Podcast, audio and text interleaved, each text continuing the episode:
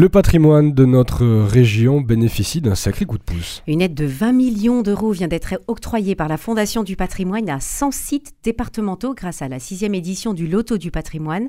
13 édifices d'Occitanie vont pouvoir en bénéficier. Pour nous présenter ces projets et particulièrement ceux qui sont sur l'ancienne région Midi-Pyrénées, l'invité de Radio Présence est la déléguée régionale de la Fondation du patrimoine Occitanie-Pyrénées, Anne-Marie Leroy. Bonjour. Bonjour. C'est une mission conjointe que vous menez avec la mission patrimoine pour la sauvegarde du patrimoine en péril, portée par euh, celui que nous connaissons tous, Stéphane Bern, et soutenue par le ministère de la Culture et la Française des Jeux. Rappelons que les sommes octroyées par la mission patrimoine viennent compléter les aides publiques et l'autofinancement pour atteindre la totalité du besoin de financement. Anne-Marie Leroy, quel rôle précisément joue la Fondation du patrimoine dans ce partenariat?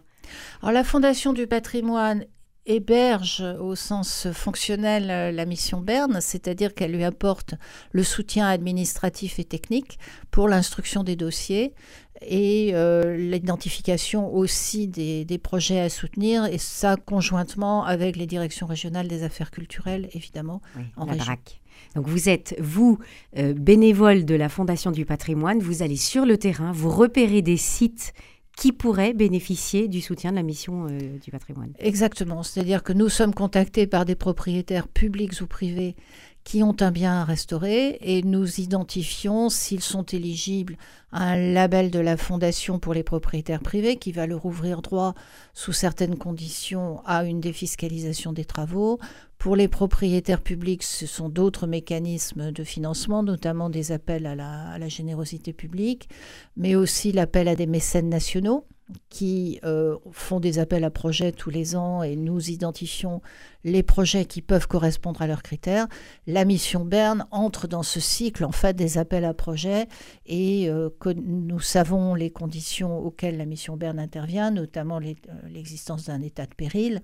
Et nous identifions ainsi chaque année un projet par département et également un projet pour l'ensemble de la région, projet dit emblématique, euh, qui fait l'objet d'un autre, euh, autre soutien. Alors, puisque, puisque vous évoquez ces projets emblématiques, on peut préciser quand même que l'appel à candidature pour l'auto du patrimoine 2024 est toujours en cours et sera clôturé le 29 février 2024. Donc, c'est encore l'occasion peut-être de, de de postuler. Pour les projets départementaux. Pour les, projets emblématiques, c'est fermé depuis le 30 novembre. D'accord, c'est ça. Pour les projets départemental, jusqu'à la fin février, c'est encore possible. C'est encore possible. Alors, on va s'intéresser ce matin aux, édifices qui ont été, euh, qui ont été sélectionnés.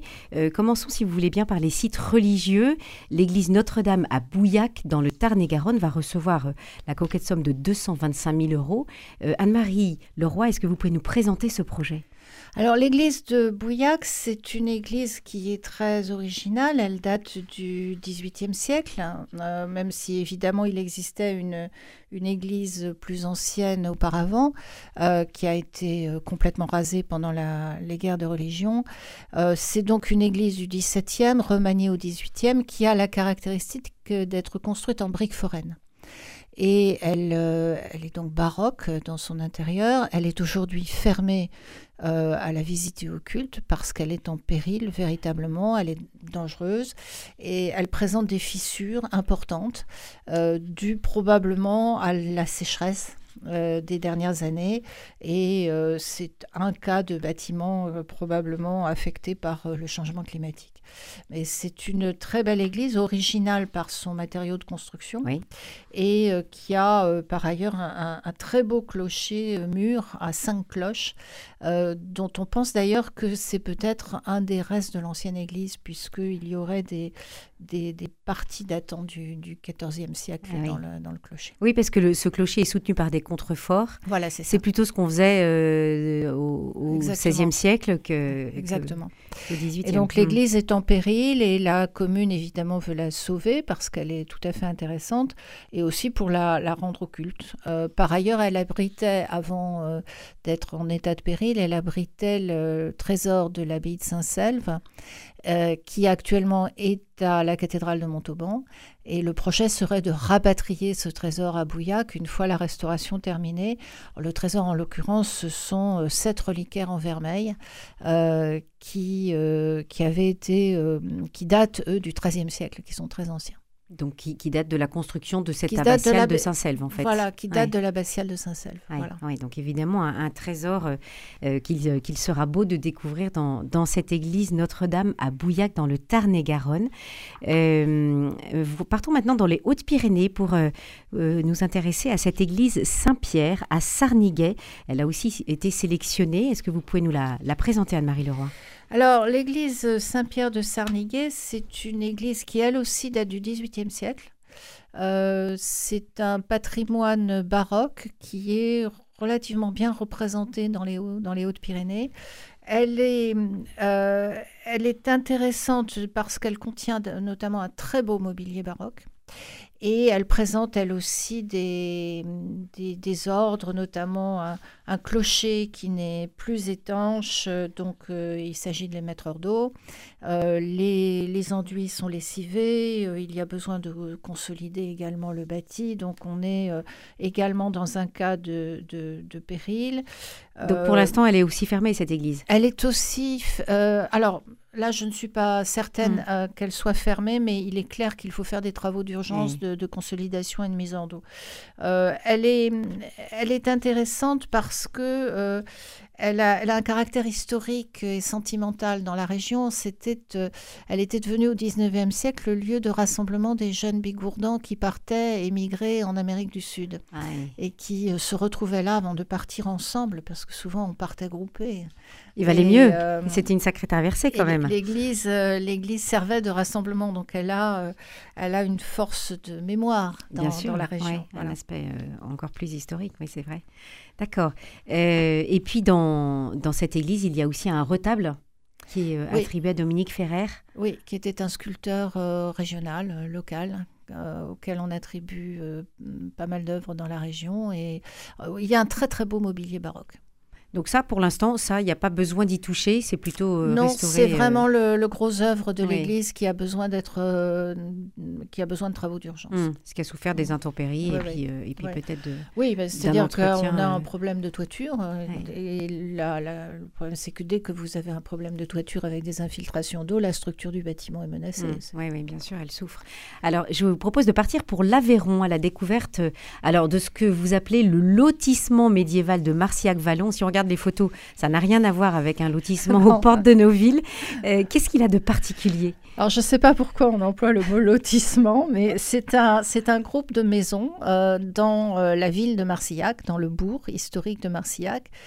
ces maisons sont au moins du XIVe siècle, mais il y a eu des remaniements, évidemment, comme dans toutes les villes, les bâtiments ont beaucoup bougé, donc il y a des remaniements jusqu'au XVIIIe siècle. Mais ça fait un ensemble de maisons médiévales qui sont les unes à côté des autres et euh, qui ont été euh, rachetées l'une après l'autre euh, par un propriétaire privé, un passionné, qui a l'intention de tout restaurer pour faire en partie des logements, mais aussi, surtout, mettre en place un lieu de mise en valeur du patrimoine viticole de Marcillac et du vin de Marcillac, parce que ces maisons ont euh, encore des caves dans lesquelles se faisait la vinification autrefois, et donc euh, c'est à la fois des maisons d'habitation et des, bâtiments de production viticole mmh. euh, du vin de Marcillac. Donc c'est un, très bel ensemble, c'est un projet très intéressant, potentiellement euh, euh, porteur de, développement euh, culturel, touristique pour Marcillac. Donc c'est un très très beau projet qui est dans des bâtiments qui sont très délabrés. Et ce sont des bâtiments qui sont faits en, quoi? Est-ce qu'il y a un peu de, de torchis de, Non, c'est du bâtiment de ville, du bâtiment c'est de la pierre. C'est de la pierre, d'accord. Et il y a un ensemble de combien de bâtiments à peu près? Euh, je ne saurais pas vous dire euh, plusieurs. Oui, peut-être une vingtaine, non euh, Non, je crois pas que ça soit autant que ça, mais il y a plusieurs maisons. Je n'ai pas les, éléments sur, sur le nombre de maisons. En tout cas, j'invite nos auditeurs à, consulter le site, le site, de la Fondation du patrimoine parce qu'on voit les photos. Et c'est vrai que c'est très parlant de voir ces petites maisons dans, ce, dans ce joli village de, de, Marcillac-Vallon. Oui, ouais, ouais. c'est très, très, très pittoresque. Le village lui-même est très beau. Euh, mais on a, comme dans beaucoup de nos villages anciens, on a des îlots qui sont encore en, besoin de restauration. Et là, c'en était un, et on a la chance d'avoir quelqu'un qui vraiment a décidé de reprendre cet ensemble Euh, donc c'est un projet euh, passionnant. Mmh, bien sûr. Et vous regardez quand même aussi dans la sélection euh, ce que le site peut devenir. Il y a aussi une, une question de destination ou d'un apport culturel. Alors Ça on partie, regarde quand même, même s'il s'agit de projets privés, on regarde quand même si le propriétaire a l'intention d'en faire profiter, du- euh, soit d'ouvrir au public une partie de l'année, au moins pour les journées du Oui, patrimoine, au moins. Euh, de manière à ce que cet argent, qui est quand même de l'argent public, ne soit pas entièrement au bénéfice euh, privé, mais aille aussi à la, au bénéfice du public, qui puisse le voir, euh, au moins de l'extérieur et à l'intérieur de temps en temps. Hmm. euh. Et là, en l'occurrence, on a un beau projet. C'est Ah, ça, certain oui. que ça joue un rôle dans le choix, dans le choix que nous on fait, en tout cas au niveau de la sélection. Après, Mhm. Euh, la, mission Berne re- regarde tout le dossier. Bien sûr. Mais euh, c'est important de, de- de se dire qu'il va y avoir un travail de fond. Vous savez, le patrimoine, c'est bien de le restaurer. Mais si on ne lui trouve pas une nouvelle vie, un nouvel usage, si c'est un patrimoine qui doit rester fermé, Oui. euh, il va se dégrader de nouveau. Hmm. Et donc, euh, c'est très important d'avoir derrière la restauration un projet de vie pour, euh, pour ces bâtiments. Alors, vous êtes euh, Anne-Marie euh, Leroy du, Lot euh, et, vous, nous arrivez directement de, vous m'avez dit de Gourdon et vous avez repéré ce moulin à eau d'Olanac à Saint-Cyr-la-Popie et c'est justement un de ces projets qui a été sé- sélectionné dans, ces, dans ces projets départementaux, dans ces sites départementaux de la mission Berne. Est-ce que vous pouvez nous le présenter? Alors oui, le moulin de, Saint-Cyr-la-Pupille, il est cher à mon cœur parce que j'étais à l'époque député, des délégués euh, du Lot quand euh, les propriétaires nous ont appelés. Et euh, je suis la première personne de la fondation à avoir vu le moulin. Alors il est, il est tout à fait cher à mon cœur. C'est un, ravissant moulin qui est attesté dès le XIVe siècle, qui dans son aspect actuel est peut-être plutôt XVIe et euh, qui est euh, au bord du chemin de halage. Donc, il est au bord d'un sentier de grande randonnée en plus, donc visible de la rivière, visible du sentier de grande randonnée qui le longe de très très près, au pied de Saint-Cyr, vraiment euh, complètement au pied. C'est un moulin à eau qui a servi jusque dans les années 60. On faisait de la farine jusque dans les années 60. Il- le- L'équipement avait été modernisé. Et puis, il a cessé d'opérer, il s'est dégradé. Et ce qui s'est produit, c'est que le- l'eau du Lot, avec les crues successives, etc., avait euh, euh, endommagé le guideau. Donc, de l'eau passait sous le moulin et euh, menaçait ses fondations. Oui. Donc, il était vraiment menacé d'effondrement. Et c'était des travaux extrêmement onéreux, puisqu'il faut non seulement consolider euh, les fondations, il a fallu réparer le guideau. Et, euh, et maintenant, il faut réparer les fissures, consolider le bâtiment lui-même, parce qu'il y avait des fissures euh, assez impressionnantes quand, Ah oui. quand je suis allée le voir. oui. Et il, a, euh, il y a également le long du chemin de halage un, un- un joli bâtiment à colombage qui va lui aussi faire l'objet d'une restauration une fois que l'urgence du moulin sera passée. euh, qui, euh, qui est une ancienne robinetterie, puisque la spécialité de Saint-Cyr-la-Popie, c'était la fabrication de cannelles de tonneaux. Et les tours à bois fonctionnaient avec des poulies qui étaient reliées aux meules du, du moulin, aux roues du moulin. Donc là Et, aussi, euh, ça, ça va être, euh, ça va être euh, restauré. Les propriétaires ont Mm. l'intention de restaurer également la robinetterie, qui est un bâtiment tout simple, mais très très joli.